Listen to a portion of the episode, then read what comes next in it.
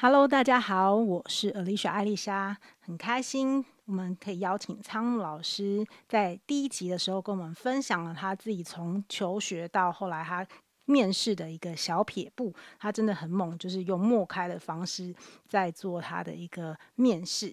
那另外呢，他也跟我们提到了他真正进入到宏基电脑担任教育训练管理师的时候。遇到的一个磨难，以及他自己心态的转变。那接下来我们就要邀请仓木老师再来跟我们分享更多有关于他后续的一些感受跟感想。所有的东西在职场里面都可能会碰到，好人坏人都会有。但是，呃，有的人会觉得说，我老板都不管我，然后老板都不管你这件事情，他有两个解读，一个叫做。我的老板都不管我，他放生我；另外一个叫做我的老板信任我，所以他放手让我做。那如果你是选第一种，叫做我老板都放生我，于是你自我放弃，别人放弃了你就自我放弃，那于是老板就真的觉得你果然是个烂货。啊，如果你没有自我放弃，你觉得说嗯，老板信任我，然后你真的把事情做得不错啊，老板本来老板搞不好会觉得说，哎呀，本来觉得他是个烂货，没想到是个好货啊，所以我后来是。这样去解读这件事情啊，所以我觉得那个《易经》上面讲说“天行健，君子以自强不息”，我觉得这件事情是比较重要啊，就是用别人错、用老板错伤害自己，或者用自己错伤害自己，我觉得那都是不好的啊。就是别人看不起你，或者是工作上碰到什么挫折，那那个挫折就当成当成是一种燃料吧，或者一种养分，也就是让自己不要再跌到那个坑里面。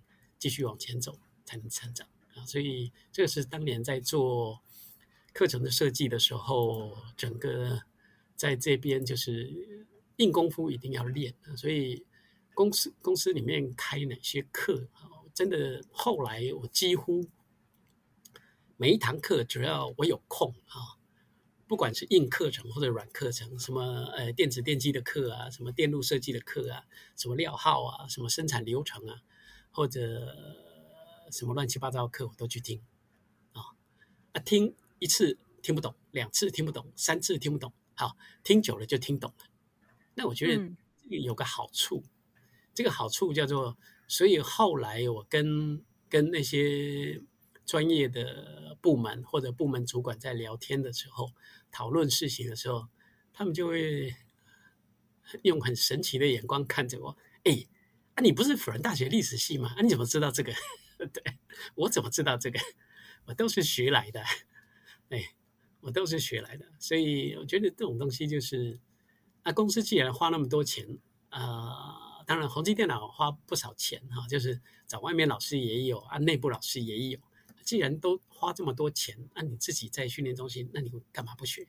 啊，所以很多有一些训练中心的人，可能跟我前几年工作是一样的。啊，那个那个一样，就是搬桌子、搬椅子、印讲义、统计一些评估表，那这样子就很可惜，就是变成过路财神，就是不断的每一堂课如果当成是钞票，每一堂课都是钞票的话，你就是把那个钞票放在桌上，然后你自己也不会看，也不会吸收，啊，这样很可惜，这样很可惜，所以变成是一个过路财神，那所有的课程你都办了，花那么多钱你都办了，那你都不看。或者不去上，那那个是很可惜的一件事。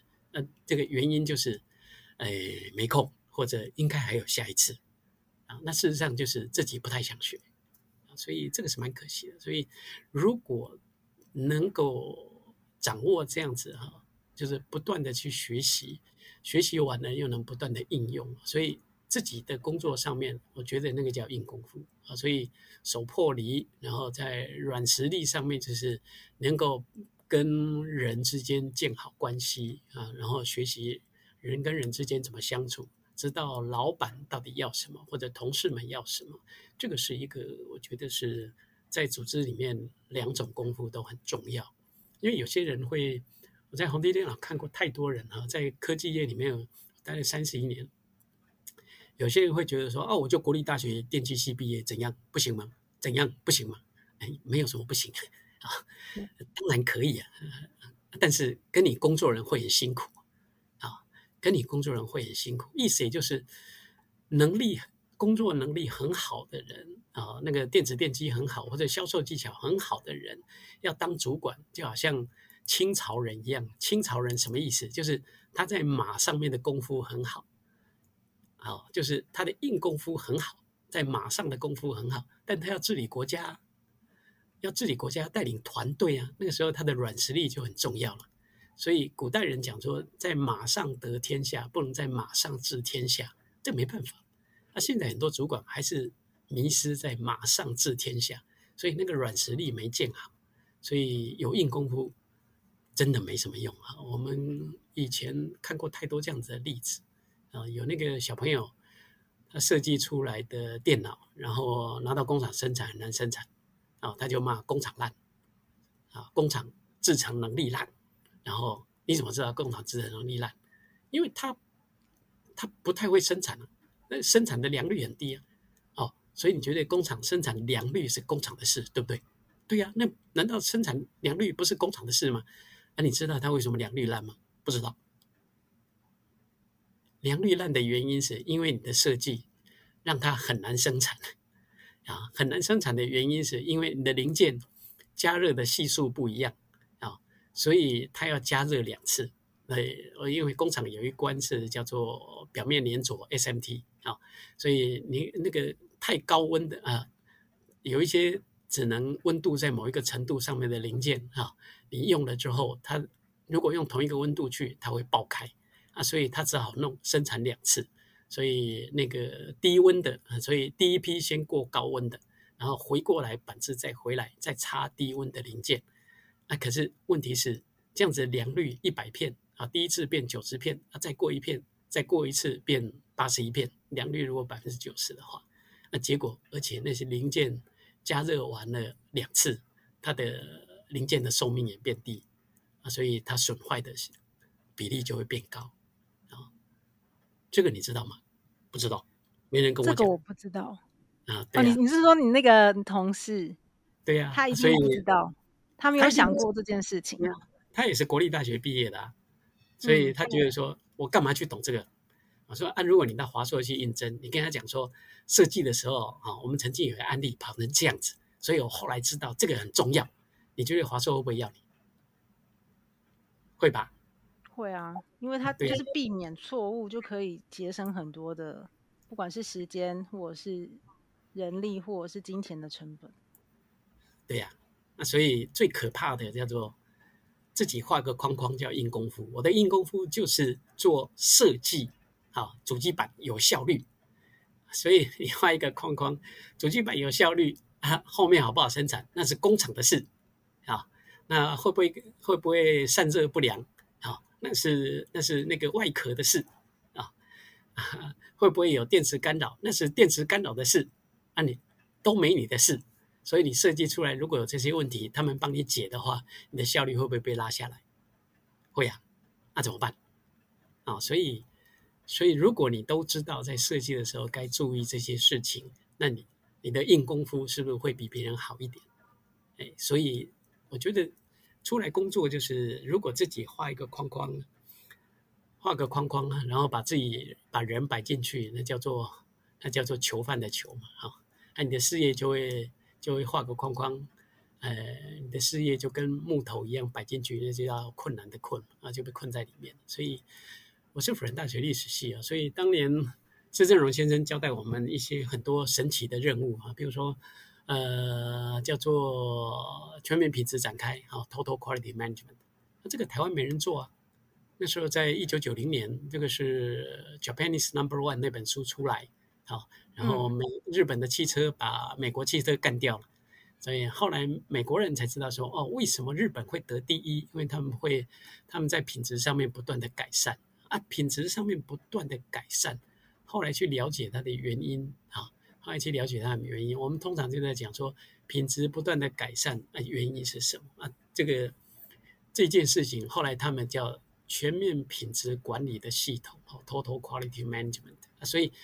全面品质管理的系统到底是怎么样子？所以它就不是只有工厂啊，所以那这个东西就会变成是说啊，台湾没人知道这件事情啊。那时候那时候连那个生产力中心都还没有出来还没有出来这件事情，亚硕、李传正先生他们都还没出来，所以啊，怎么知道这件事情啊？所以从外商去了解啊，从飞利浦去了解这件事情。飞利浦那时候是品质做得不错，然后从我们的客人那时候我们的客人有 Hitachi 有富士子，然后从他们身上去了解这件事情，就是那个叫做你们的日本人的管理系统哈，那个品质管理系统做得非常的好啊。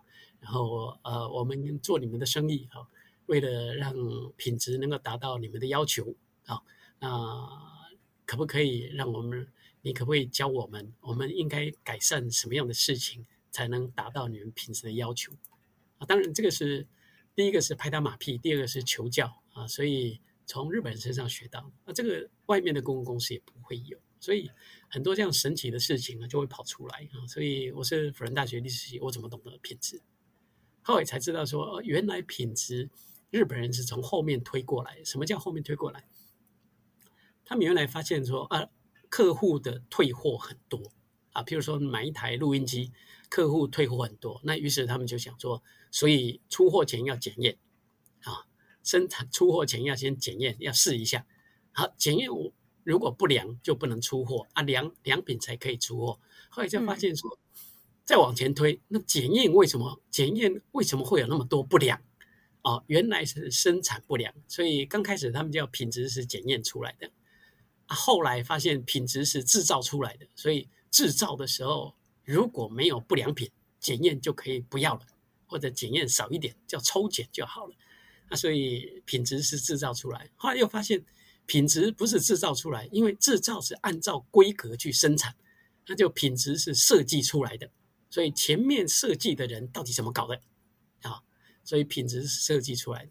那设计人就说啊，我也是按照规格搞的。谁？那就是开规格的人，就是业务哈。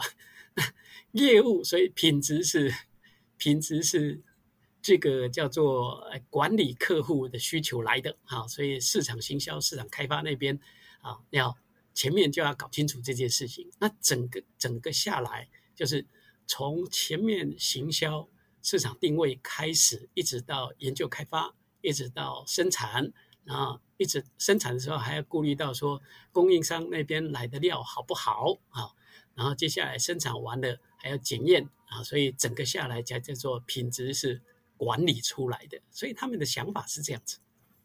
台湾的老板通常不知道这个原因，然后就觉得说品质就是工厂的事啊，跟前端一点关系都没有啊，或者是跟老板一点关系都没有。啊，那个就是一个系统性的迷思，这个就是对那个东西不了解。好，讲到这个原因，就是说，当年会有很多这样子的宏碁电脑，事实上有很多这一类的东西啊，比如说宏碁要再造啊，那或者导入客户导向啊等等，也有很多这样神奇的事情要做啊。啊，这一类事情通常都不是书上有的啊，都不是书上有的。那海外厂要。开始规划啊，然后要去海外支援，这个也都不是书上有的，所以那个时候通常第一个人很重要，人很重要，所以软实呃硬实力跟软实力，软实力就是你要建立好公司内外的人脉，所以对于内外的人脉要建好，意思也就是业界业界相同的公司啊，那时候我们有那个。有那个呃联谊会，哈、有组一些外商的联谊会，啊、啊，包括 TI 啊，然后麦当劳啊，然后 IBM 啊，HP 啊那些联谊会，那也有本土商的联谊会，好、本土商的联谊会，包括那时候的呃 Panasonic，还有那个国际牌，啊、啊，还有东元啊等等之类的那个联谊会，所以这是外部的，内部就是跟主管们要建立好关系，那这个东西就帮助我很多，就是。当老板们有一些事情，当他交代的时候，那就要去先施正荣交代事情，那我们就要先去询问各个主管，好，先去征询一些重要的主管，好，呃，就算不是一言九鼎，至少一言八点半，哈，一言八鼎也有的那种主管，多问几个，问完了之后，啊，业界的东西也收集了一些。然后接下来再去跟施正荣报告说，我们从业界收集的，还有从书上或者顾问公司所收集的，或者还有跟内部主管沟通讨论完了之后，啊，哪一些重要主管我们沟通讨论完了以后，具体的做法大概是哪一些啊？这样子对于施先生来讲，他执行第一个就是比较有依据啊，然后第二个是内部主管也都调啊卡也都弄好了啊，所以他会比较安心，而不会说。往前冲，然后回头看都没人啊，这个对老板来讲是比较危险的。所以这个是我觉得在软实力上面这一件事情是帮助我很多哈。原因是因为我是辅仁大学历史系，那些东西我真的都不懂，我是真的一点都不懂啊。讲财务报表我也不懂啊。就像事先交代一件事说啊，我们的设计的研究开发主管都没有成本概念。那你们设计一下，他们要知道，他们一定要知道那个财务的知识。好，老板讲一句话很简单，那所以我们那时候去讲说，好，那我第一个就去找找财务长，哎，你有提供什么什么报表给研究开发主管吗？没有啊。啊，施正荣先生说他们都不懂财务报表，他们不懂是正常的。哎，那，这件事情怎么解？所以施先生讲他们不懂财务报表，或者没有成本概念，到底是什么状况？到底是什么状况？那所以接下来就是开始去问研究开发的主管或者行销部门的主管，就是老板，我们的董事长和总经理在抱怨说：“哎，那个研发的人没有没有成本概念，有哪些案例？”啊，才会讲这些事情。然后就是比如说，那个设计的时候找没有注意那个找到用什么零件呢？有没有那个零件是不是呃比较便宜，但是寿命比较短？然后呢，于是我们的当年电脑的售后保证是是一年一年，后来变两年，现在变三年啊，所以一年还不到就坏了啊，所以那个零件寿命比较短，那没有考虑。然后接下来就是用到一些那个不合规格的啊，虽然便宜，但是不合不一定合规格的啊，也有啊。所以像这一类案例收集多了之后，事实上设计出来课程，当年叫做非财务主管应具备的非呃非财务主管应具备的成本概念啊。所以这个课程名称后来没有没有注册，所以很多公共公司都在用。那但是他教的并不是外面这个课程所教的叫财务三表或财务五表，什么诶资产负债表啊、损益表啊、现金流量表啊，没有，不是教这个。我们那时候事实上只是教一个叫做资产，那个叫做损益表，意思也就是你用哪些零件啊，按你的量多少，所以按你要你的量有多少，按你的生生产成本是多少。你的设计成本是多少啊？怎么去算这件事情？最后你卖价是多少？所以你获利是多少？就这么简单啊！所以啊，通常你在挑零件或在设计的时候要注意的是哪一些东西？所以你后面要生产的时候，你的 CPU 旁边会不会有那个？会不会有那个螺丝？啊，因为 CPU 弄上去的时候，啊，你旁边如果有螺丝，工厂在锁的时候有可能就锁到 CPU 那个。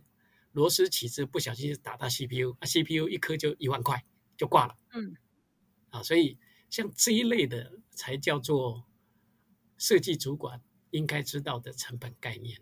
所以那时候也并不一定是那时候讲成本概念，后来又发展成叫做一系列的课程。他要知道的叫做采购是怎么采购的，啊，那个课后服务是怎么服务的。啊，真的是无奇不有啊！就是我们后来研发主管才知道说，哦，原来保证一年哦，哦，你你不知道保证一年吗？不知道啊，没有人跟我们讲说保证一年啊，对，产品要保证一年，没人跟我们讲啊，啊，所以呢，他以为售出就售出了，对，他以为售出就售出了，啊，所以呢，所以我们当然找最便宜的零件啊，哎，找最便宜的零件啊，大概能够耐用个耐用一年左右。会不会坏？那就不知道了。对，能够耐用，这个他也没有注意去注意说那个零件寿命的问题啊，啊，所以这个很有趣吧？所以这个就变成有很多课程后来加入到我们研究开发人员的训练里面，啊，就是从这个施正荣先生这一句话里面，我们就整个课程又翻修了。那事实上，那就是回到回到事业的本体上面，它到底发生什么样的事情？到底发生什么样的事情？如果这一切事情，如果你去问施先生说，啊，你到底要的成本概念是什么？你讲清楚好不好？你没讲清楚，我很难办哎。这件事情我觉得很难啊，对他来讲，他他每天日理万机，你要扒着他去问这件事情也很难啊。他就算他真的愿意愿意跟你讲，可是他一时也讲不出来。所以我觉得当幕僚这件事情，就是第一个，你人一定要搞好，跟部门主管的关系一定要搞好，然后。呃，每一个单位里面至少都要有一些，都要有一些条啊卡，所以不管是不管是上层的副总级的、处长级的、经理级的、主任级的，或者下层的员工，都要有一些有一些熟悉的人啊。那熟悉的人这件事情就是软实力啊，你要问对的人啊，问到那个绩效好的又乐意学习的人啊，这种东西就是刚好训练中心，我们是做人力资源的。谁认真学习这件事情，我们在课堂上可以看得到。嗯啊，谁绩效好不好，我们是人力资源的，我们可以对得到。所以认真学习又绩效好的人，那就是我们真的想要留的人，那也是我们请教的对象。所以我们每一年做 focus focus group 焦点团体，每一年做焦点团体，把这些人找来，然后跟他说，呃，让你们来帮忙我们 review 一下。我们研究开发的课程，或我们新人训的课程，或我们采购系列的课程，然后帮忙我们看一下，然后请你们吃中饭，也认识一下别的单位优秀的人才。所以我们每年大概办个几场吧，就是这种人请他们吃中饭，啊，各不同的场次都有。然后平常呢，呃，吃中饭的时候也会找一些人，哈，像我们部门都女生 啊，反正部门女生带妹妹出场，我 就说我是妈妈桑。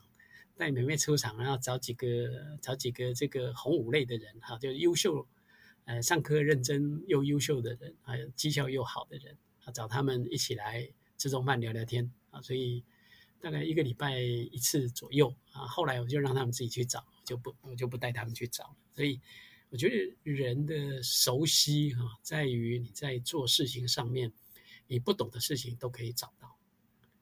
不懂的事情都可以找到答案，在很多人嘴巴里面。像我是辅仁大学历史系，我是负责研究开发训练，将近将近有十年的功夫。我一九八八年开始进去做新人训跟研究开发人员的训练，大概做到两一九九九年才换给我的一个台大的徒弟，啊，换他去做这件事情。自己真的是要认真啊，所以人要搞好，所以。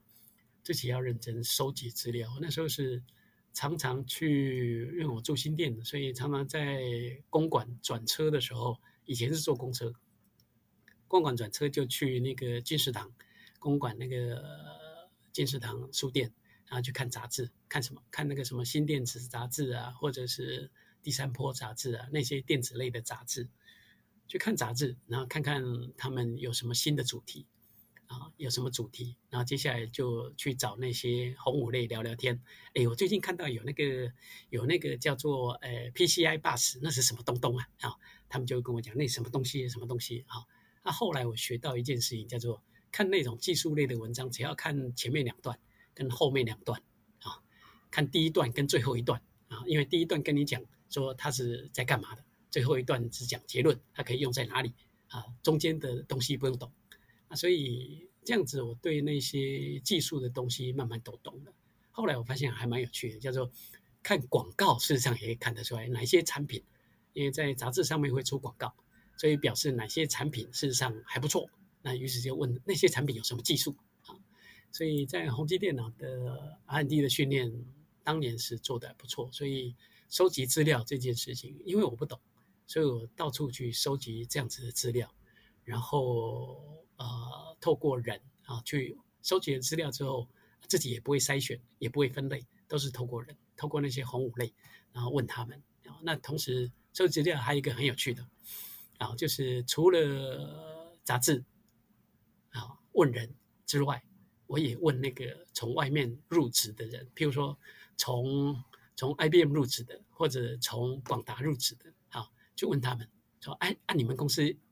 你在那边做做研究开发，或者做行销，好啊，你那边 PM 上哪些课？你在那里有上过哪些课？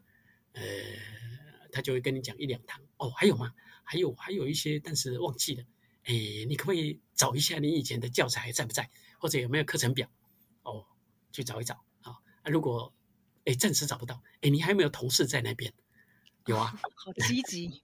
哎，啊，你可不可以问一下他们那个课程表，可不可以 email 给你？哎，所以当年资料就这样找的啊。所以人家很神奇问我说：“哎，啊，你怎么知道别家公司开哪些课？”我当然不会告诉他，这别家公司开哪些课，我怎么知道？我当然不会告诉你，哎，所以这就是我当年去收集各式各样的资料。我觉得金正根公司也提供我很多资料，而且是透过诚信正直的方式去收集资料，这完全不用花钱或者骗人啊，或者找商业间谍。所以这个是，所以做幕僚第一个就是要收集资料，啊啊，收集资料过程中要建好人脉，那些人脉事实上可以帮你。qualify 那些资料，就说，所以我们收集完的课程，通常就是问问那些红五类，就是哎哎，你觉得这些课程怎么分类？因为我是白痴啊，我不懂啊，所以你可不可以帮我分类一下？所以你找第一个人分类，再找第二个人分类，再找第三个人分类，应该都最后分类就会分得比较清楚。然后接下来你可以问他说，哎啊，如果就明年来看哈，你觉得哪一些课程对公司是有需要的？好他们就会去勾勾勾啊，所以你只要勾超过超过五六个人以上，啊，找出那些共通的课程哈，那些课程应该都蛮叫座的。所以这个是我当年整个开课去怎么收集资料，怎么运用人，然后找到那些可以开的课程啊，然后接下来就是再跟部门主管们讨论。所以我帮你收集了资料之后，问过哪些人。所以有哪些课程啊？他们具体的建议啊，不同单位有哪些课程？那请老板来核实这些课程需需不需要啊？所以通常这样子帮老板们动脑筋完了之后，他会觉得说你对他什么有帮助，而且你蛮专业的。事实上我一点都不专业，啊、事实上我一点都不专业。嗯、你讲电子电机我怎么会懂啊？可是弄到后来我自己也蛮懂的，电子电机我也懂。所以大概是这样子。那在下一集，仓木老师也会继续跟我们分享，面对快速变动的后疫情时代，我们到底应该要如何应应，以及面对组织里面的一些状况的时候，我们应该要有怎么样的比较好的应对方式。那想要知道更多仓木老师的秘诀吗？那就赶快听下去。